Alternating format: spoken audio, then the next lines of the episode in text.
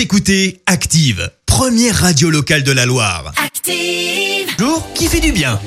La bonne initiative d'un cabinet d'architecture de Lille pour les étudiants. C'est une initiative qui fait du bien en ces temps difficiles alors que les étudiants euh, sont dans leur grande majorité privés de cours en présentiel. Ce cabinet d'architecture a décidé de mettre gratuitement à disposition des bureaux dans leurs locaux du Vieux-Lille. L'objectif, lutter contre l'isolement et le décrochage.